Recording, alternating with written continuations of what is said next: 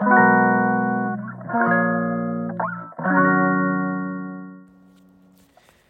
んにちは松田祐介です。妊娠や出産に関わる麻酔酸化麻酔を専門にする麻酔会をやっています。麻酔科医の思考回路では診療や研究そして学会活動などを通じて学んだり考えたりしたことを発信していきます。さて本日のお題ですけれども学び続けるコツということについてお話しさせていただこうと思います結構ですね皆さんいろいろと学んでらっしゃると思うんですけれども一方でなかなかいや勉強したいんだけど時間ないんだよなって思う人たくさんいらっしゃると思うんですよね。でどうしても僕ら、まあ、医師という仕事をやってると、まあ、常に医学は発展していくので、まあ、学び続けなきゃいけないっていうのはあるので、まあ、日頃から、まあ、勉強するって言い方変なんですけど何かこう常に学び続けるっていうのはもう学生の時からずっと続いていることなんですね。でふとじゃあこれって他の方々からすると、まあ、あのこの前友人と話してた時に「いやすごいね」って言われたんですよね。で僕らからすると当たり前のことなんですけれどもやっぱり他の人から見ると「いやすごい」って言われるけれどもでも結構僕から見るとその彼もちゃんと勉強してるんですよ。ただその勉強っていうのがやっぱりこう机の上に座 机の上に座らない机の前ですね ごめんなさい机の前に座ってですねあのカリカリカリカリやるのが勉強ってイメージですけれども実際勉強っていろんなところでできるじゃないですか。例えばまあこういったスタンド FM を聞くのもそうですし本を読むのもそうですし場合によってあのツイッターとかであこういったこともあるんだって言って勉強するそういうの一つ一つが勉強なんだと思うんですよね。学生の時ってやっぱりテストがあるのでで勉強をするとテストの点数が上がるっていう、まあ、数値的な評価があるので、まあ、勉強ができるできないっていう軸があるとは思うんですけれども社会人になってくるともうそういうのないじゃないですか。そうなってくると勉強をする時のその比べる相手っていうのが多分学生の時は例えばねあ一番勉強ができる人とかあのいわゆる他の人と比べるのが勉強だったと思うんですけども社会に出てからの比べる相手っていうのはおそらく過去の自分なんですよね。例えば1年前の自分と比べてみて自分は何を学んだだろうと思うと絶対何かしらのことは学んでるわけですよ。ただそのたくさん学んでいることに多くの人は気づいていないんだと思うんですね。決して皆さん勉強してないわけじゃないし学んでないわけじゃないんですよ。ただそれに気づいてないだけなんだと僕はいつも思うんですね。なので本当に日本人ってすごく勤勉な民族だと思うんですよ。以前カナダにいた時は本当に10年間同じことやり続けてる人とか本当にリアルにいましたからね。いやだからそういう人たちは結構仕事レイオフされちゃったりとかなんかあの突然あの解雇みたいなことになったりとかすることがあるんですけどもまあそれは何も本当に仕事の内容を学んでないような人もいたので何て言うかあの言われたことだけやってればいいみたいな人が日本人以上に多かったんですね私がいたところは。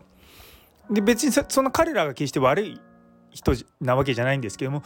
ていうのはもうこれをやりなさいって言われたことをひたすらやるようにあの教育をされてるっていうか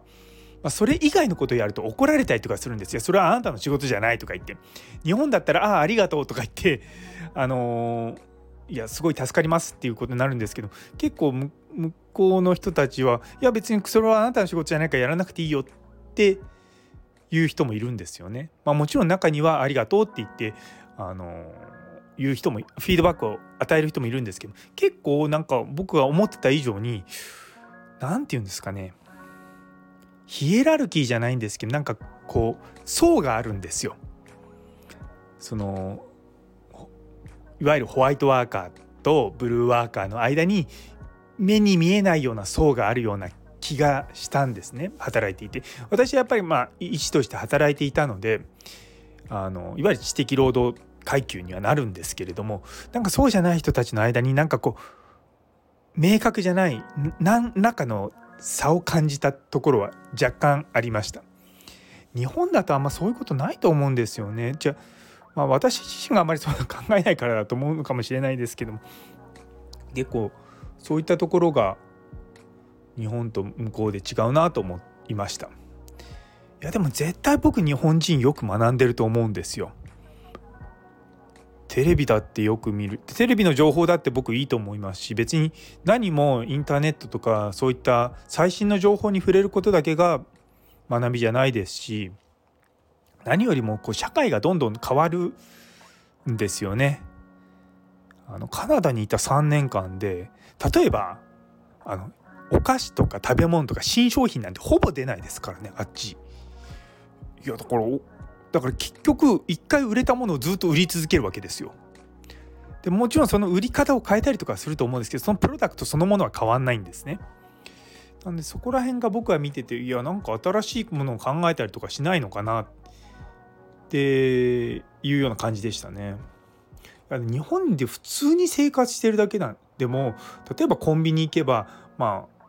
毎日の毎週のようにこう新しいものができてきてあ最近こういうのが流行ってんだとか思うじゃないですか。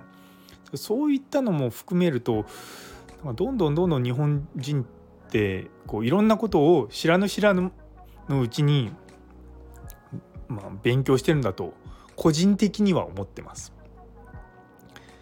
まあ、一方でねツイッターとかでずっとこう他の人の書いてることに対して文句ばっかり言ってる人が確かにねそういった人もいるのは確かですけれどもまあそれでも個人うんどうなんだろうなやっぱりあまあまりこう学んでない人自体が少ないような気はするんですよね。っていうのは結構変化を求められているので変化し続けなければいけない環境にはあると思うのでそうするとおのずと勉強するんですよね。例えばこれだけスマートフォン皆さん持ってて結構ご高齢の方私の父とか母もそうですけど結構思った以上にって言い方は 失礼かもしれないんですけど使いこなしてるんですよね。もちろんその中でもっとこうすればもっとこういういい使い方ができるっていうのはあるとは思うんですけどでも極端な話20年前のだから今の60代70代の人たちと比べれば圧倒的にそういったものに対して体制というかその使おうっていう気にはなってると思うんですよね。病院とかでも結構そのクレジットカード払いとかあと後後払いみたいなのとかもしっかり登録してそういったのを活用してる人もいらっしゃるので結構そういうふうに考えると皆さんすごく社会の中のこう変化を、ま、学んでるような気はするんですよね。そうとかねこういうこと言っちゃうと いやでも勉強してないと思うんですけどとか言われちゃうことがあるかもしれないですけどあの勉強っていうやっぱりその言葉が良くないのか分かんないんですけどこう学ぶって考えれば私はまあかなりいろんなものに興味を持つたちなのでまあ秋っぽい部分もあるんですけども結構新しいことに対しては食いついていってなんだこれと思って調べたりとか、まあ、その本読んだりとか最近だと結構自分の中で学ぶので一番こう学びやすいものは YouTube なのかなと思って僕は結構 YouTube 見たりとかして新しいこと勉強したりとか。で一方でこの音声配信でも学んでます。で音声配信の学びって何がいいかって毎日毎日似たようなこと話してても飽きないんですよねあのこれ多分同じもの本を毎日毎日同じもの読んでても飽きると思うんですけど例えば毎日同じ人の話を聞くのって結構飽きないんですよ。たとえそれが同じ内容だったとしても「ああそうそうこれこの前言ってたやつだよね」って言ってで何回か聞いてると「ああそれそれ」って言って全然勉強するとか覚えるつもりもないのに自然と覚えちゃうんですよね。いやそれを考えると僕ねこう音声コンテンツで学ぶのはめちゃめちゃ有意義だと思うんですよね。だからこれをまあもちろん医学とかもそうなんですけどいろんなところでもっともっと活用できれば多分皆さんねそのなんだろうこうアクティブにそのだから自分から主体的に勉強していかなくても知らぬ知らぬのうちに学んでしまうっていうのが僕この音声配信のすごい強みだと思うんですよね。結構最近私の周りでも音声配信聞いてる人が多いのでもっともっと皆さんこういろんな手段で学ぶといいと思うんですよね。必ず本を読むとか必ず YouTube 見るとかなんかそういうなんかこう決めるんじゃなくて例えば今はこの時間はまあ音声で勉強しましょう。でこの時間は本で勉強しましょう。この時間は YouTube でみたいな。でそういうふうにあの学ぶ学び方？そのものを変えていくと結構飽きないのでいいと思います。いや私なんかこう毎日 Voicy を56個聞いてあの何個か有料のやつもあるので有料はあの聞かないともったいないと思うので 毎日やっぱり聞くんですよね。でとはいえ何かしながら聞くので必ずしもずっとこう集中して聞いてるわけじゃないんですけどもでもやはり同じ人が何回か毎日毎日その人の話を聞いてると自然とああこの前これ言ってたなとかそういったのが本当にこう染み込むような感じにな学びなのでそうだからやっぱりこう勉強することに対してストレスを感じないようにやるのは一つコツなんじゃないかなと思います。ね、あとはまあ学んでないっていうふうに思わないことですよね。いや絶対学んでますよ皆さん。何らかのこと学んでいるのでそこは心配しないでください。だってあのこのだそもそもこの大寒波のねついこの数日だけでも多分皆さんあ寒波でも緊急緊急避難？なんだ？あの外出しちゃダメっていうのも出るんだなっていうのを学んだじゃないですか。そう学んでるんですよ。あこういうこともあるんだ。そういった一つ一つのまあ細かいことでそんなの勉強もしてないよとか思うかもしれないけどいやそういうのが僕は大事な気がするんですよね。そういうふうに思うとね皆さんすごい勉強してます。心配しないでください。私はあの好きなことしかやってないんであの結構皆さんが知ってるようなニュースとかもですね全然欠落しててよく家内にあんたこのニュース知らないとやばいわよって言われてあそうなんだとかいうこともあるのであのまあねちょっと私もアスペルガー的なところがある 気合があるので何とも言えませんけれども、ね、やっぱりその継続は力なりっていうの本当にあると思いますしで比べるのが他人と比べないといいですよね。あの過去の自分と比べれば絶対なんか学んでるんですっごいポジティブになれると思います。それは僕よくあの子供たちには言ってますね。そうでもなんか今の子供たちって言い方変なんですけども結構ネガティブな考え方を持ってるのかなんか僕なんてとか言うことがあるんであちょっとなんか、うん、親としても悩みどころがあります。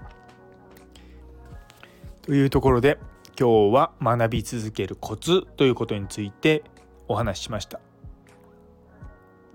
最後まで聞いてくださって本当にありがとうございます。皆様の一日が素晴らしい一日でありますように。それではまた。